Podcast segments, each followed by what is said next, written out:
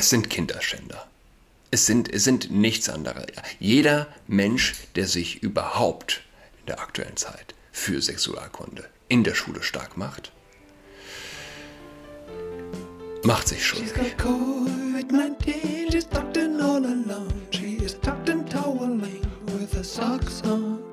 Hallo und herzlich willkommen zu Atrats Podcast. Mein Name ist Julian Atrat.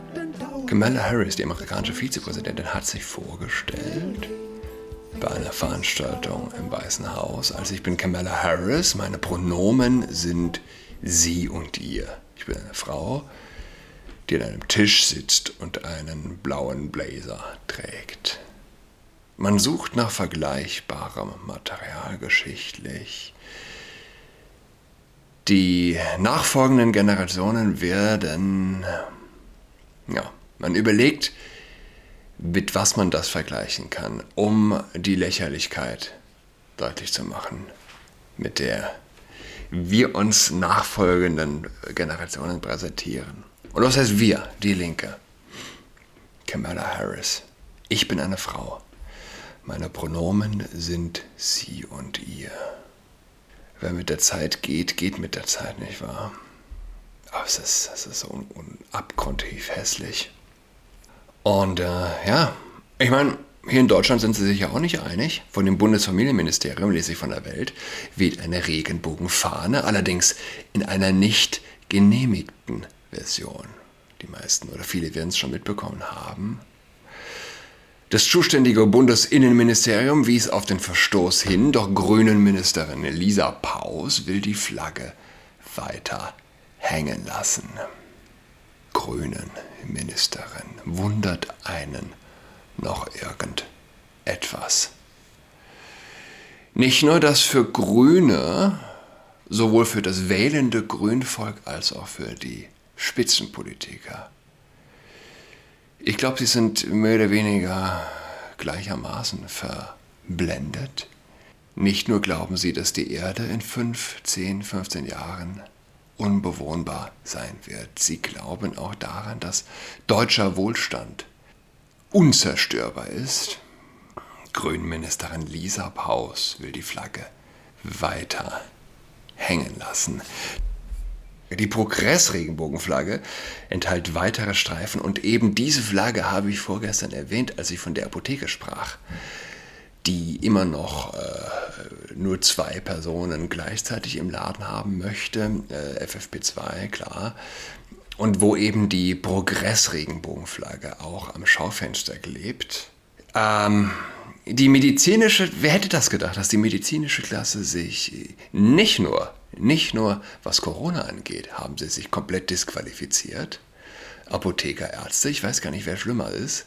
Ähm, in gleicher Weise drehen sie quasi auch äh, biologisch sozusagen durch, ja? was, was die Geschlechtszuschreibung äh, angeht. In den USA gibt es ja den Wunsch, oder gab es jetzt, wurde auch durchgesetzt, mehr oder weniger, dass auch nicht mehr bei Geburt das Geschlecht des Kindes festgehalten wird sei ja diskriminierend. Ein Medizinstudent von heute muss äh, so gleichermaßen wie Anatomie lernt, auch äh, White Privilege lernen und äh, Intersektionalität etc. Also die medizinische Klasse steht unter einem Beschuss sondergleichen, beziehungsweise macht sich da mitschuldig und scheint sich mehr oder weniger nicht wehren zu können gegenüber dem Vogue-Kult. Egal ob Corona, egal ob ähm, bei der Frage, dass es mehr als zwei Geschlechter gäbe. Die Progress-Regenbogenflagge enthält weitere Streifen in mehreren Farben, die in Dreiecksform aufgebracht sind und zusätzlich einen Punkt. Ich hatte ja, glaube ich, vorgestern, ich hatte das so im Kopf, ich dachte, in dem Kreis befände sich noch ein Punkt. Falsch. Es ist nur ein Kreis. Vielleicht kommt bald der Punkt im Kreis. Sehe, ich glaube, man könnte da gut noch einen Punkt reinmachen. Ähm, wer weiß, vielleicht habe ich da so eine ja, kleine Prophetie am Laufen. Ähm, sie soll damit auch für Belange von Trans- und Intersexuellen, von Schwarzen und People of Color, die ebenfalls von Rassismus betroffen sein können, stehen. Kritiker bemängeln, dass die Progressflagge auch unter Anhängern der Identitätspolitik verbreitet ist, einer Weltanschauung, in der Menschen nach Merkmalen wie Sexualität, Geschlecht, Hautfarbe oder Ethnie unterscheiden, unterschieden werden, um daraus politische Forderungen und Rechte abzuleiten. Das Bundesinnenministerium hat in einem Schreiben vom 6. April unter anderem an Ministerien, Bundestag und Bundesrat das Hissen der traditionellen Regenbogenflagge an Bundesgebäuden genehmigt. Auch auf dem Reichstagsgebäude wehte erstmals die Regenbogenflagge. Am 13. Juni schickte das SPD-geführte Ministerium dann ein weiteres Schreiben an das von den Grünen geführte Familienministerium. Darin wurde nach dem BMI, nach Bundesinnenministeriumsangaben, darauf hingewiesen, dass das Hessen weiterer Logoflaggen nicht vom BMI-Schreiben vom 6. April 2022 umfasst ist und auch ansonsten nicht genehmigt werden kann. Eine Sprecherin des Familienministeriums sagte zur Frage, warum diese Fahne statt der Regenbogenfahne gehisst wurde. Als Gleichstellungsministerium sind wir stolz, dieses Jahr die Progress-Regenbogenflagge zu hissen, um ein Zeichen besonderer Solidarität auch mit allen Trans- und Interpersonen zu setzen. Damit drückt das Haus unmissverständlich aus, für alle queeren Menschen einzustehen. Die Fahne soll den Angaben zufolge noch bis zum 29. Juli vor dem Ministerium wehen. Ist das heute? Nee, morgen. Vom Innenministerium heißt es, Beflaggungen, die nicht im Einklang mit dem Beflaggungserlass der Bundesregierung stünden, seien rechtswidrig. Verstöße zögen aber keine Rechtsfolgen nach sich. Man erwarte grundsätzlich, dass sich alle Ressorts an die Regelungen hielten, die im Beflaggungserlass festgelegt seien. Ja. Warum kommt? Ich meine, man wundert sich kaum, auch jetzt, äh, als das letzte Woche, oder wann war das? Hier, neue Meldestellungen in NRW. Was sind denn bitte Vorfälle unter der Strafbarkeitsgrenze? Die NRW-Landesregierung hat unter Federführung des Familienministeriums angekündigt, vier neue Meldestellen im Bundesland zu schaffen. Eine für Queerfeindlichkeit, eine für antimuslimischen Rassismus, eine für Antiziganismus sowie eine, die anti-schwarzen, anti-asiatischen und weitere Formen von Rassismus protokollieren sollen. In der Ankündigung findet sich eine, findet sich, also eine fragwürdige Formulierung. Auch, Zitat, Vorfälle unterhalb der Strafbarkeitsgrenze sollen dokumentiert werden. Ja, Familienministerium. Warum tut sich in erster Linie, warum tun sich in erster Linie, ähm, warum tun sich in erster Linie Familienministerien hervor? Der größte Lump im ganzen Land schreibt also, ist das Kissler?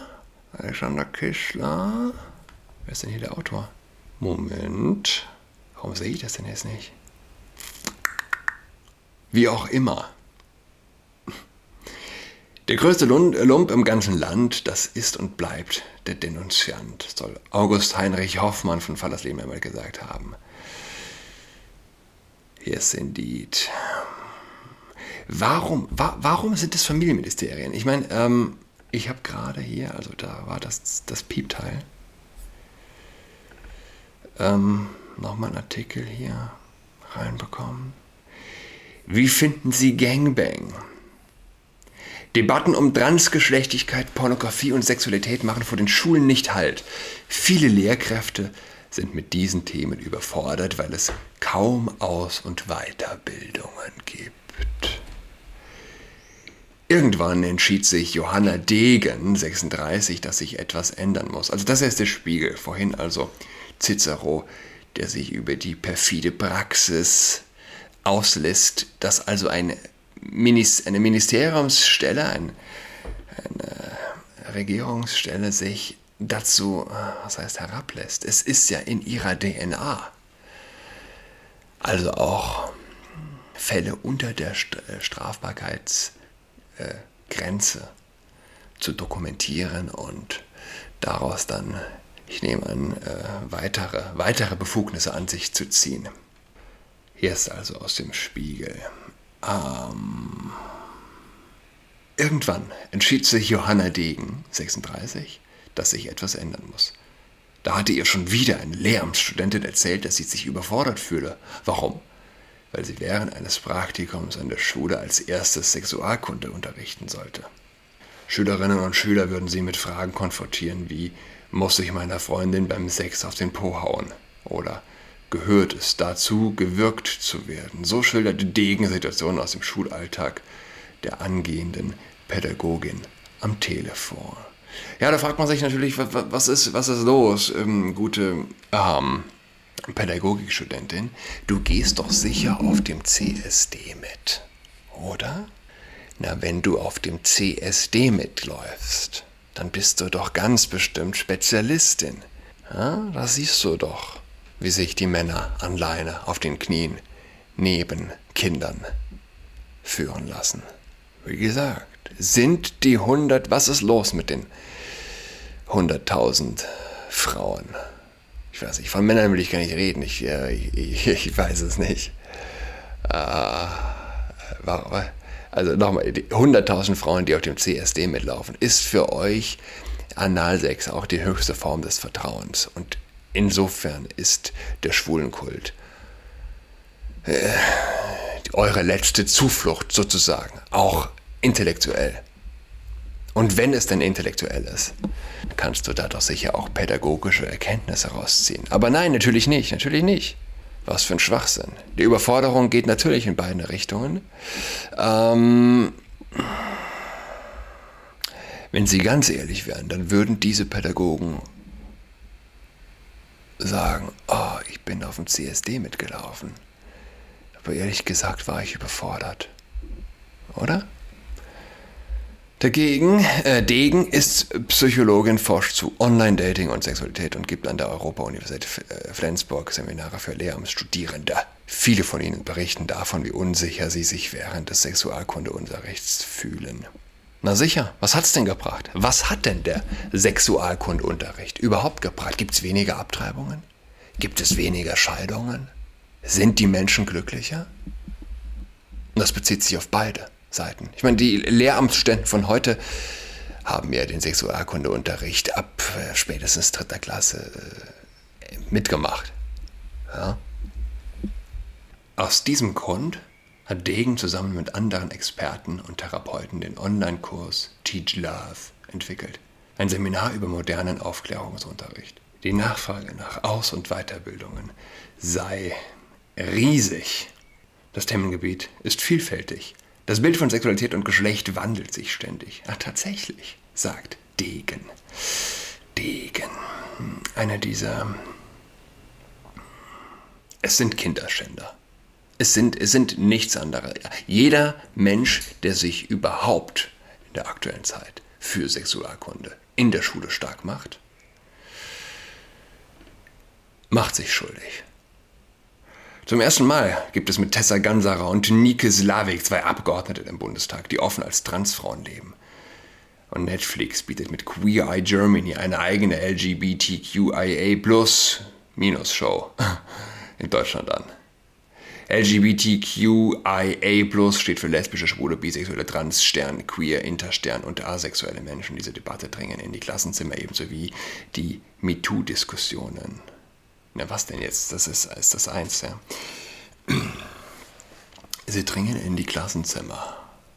Nein, sie dringen dort nicht rein. Sie werden dort rein gedrängt.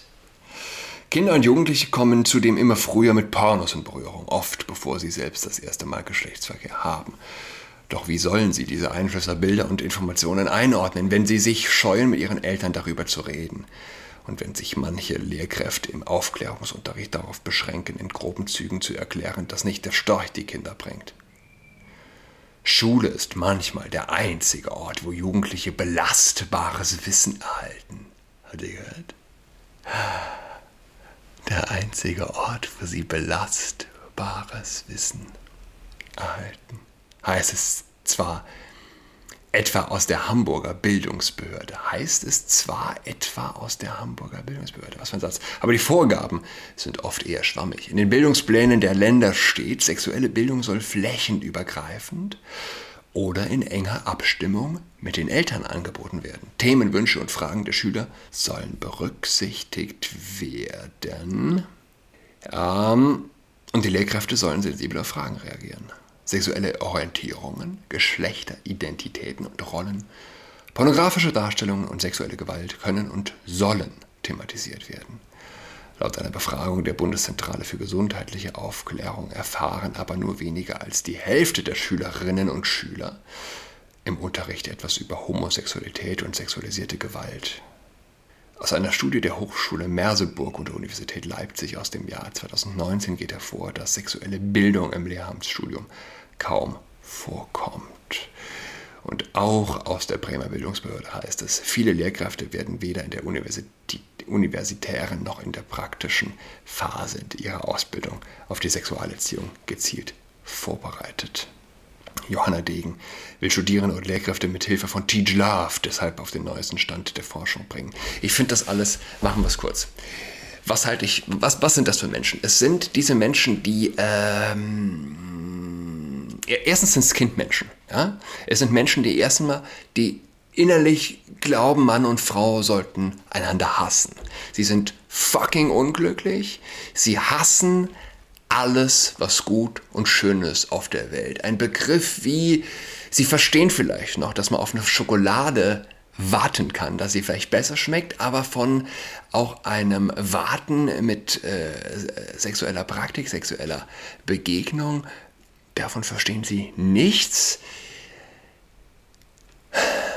Wie gesagt, es sind diese Menschen, die im CSD mitlaufen, innerlich aber selbst verwirrt sind und ja,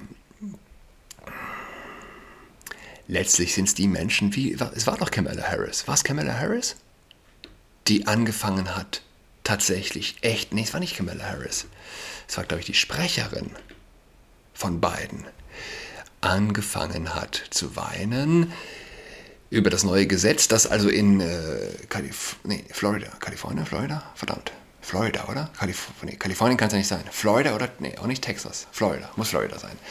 Um, ähm, don't say gelb, Gable hat's, hat's, wurde es genannt. Nein, es geht nicht um sag nicht schwul, überhaupt nicht, um, ähm, sondern in Grundschulen bis zu einem gewissen Alter soll einfach überhaupt nicht über Sexualität gesprochen werden. Darüber vergießen dann Menschen echte Tränen und das ist die Geisteshaltung, die wir hier sehen. Das ist die Geisteshaltung, die also auch die Regenbucke, die, die äh, weiß nicht, wie nennt sich es nochmal? Progress-Regenbogenflagge hisst. Lisa Paus, die Menschen, die die staatlichen Bespitzelungsstellen für Queer und äh, XY-Feindlichkeit installieren. Menschen, die offen sind für den Überwachungsstaat. Und das ist, das ist eine verrückte Krux. Menschen, die glauben, man muss FF, noch immer FFP2 tragen draußen. Menschen, die an mehr als zwei Geschlechter glauben. Sie öffnen Tür und Tor. Sie sind offen letztlich auch für einen Überwachungsstaat, der in den äh, Startlöchern steckt. Ich wollte eigentlich noch lesen von einem Artikel. Ähm, in Bayern scheint es jetzt ein Pilotprojekt zu geben für den guten Bürger Social Credit Systeme Wer ist am, äh, am offensten dafür? Na, die Menschen, die an mehr als zwei Geschlechter glauben, die Menschen, die Kindern Pornos zeigen wollen, natürlich unter dem Mantel, sie müssen die Pornos verstehen, sie kommen damit in Berührung. Letztlich sind es Kindsmenschen, die, wenn man ihnen freien Lauf lässt, unsere Gesellschaft in einen, den absoluten Abgrund reißen. Ich wünsche allen ein schönes Wochenende. Bis dahin. She's got COVID-19, she's tucked in all alone. She is tucked in toweling with her socks on. She's got COVID-19, she's tucked in all alone. She is tucked in toweling with her socks on.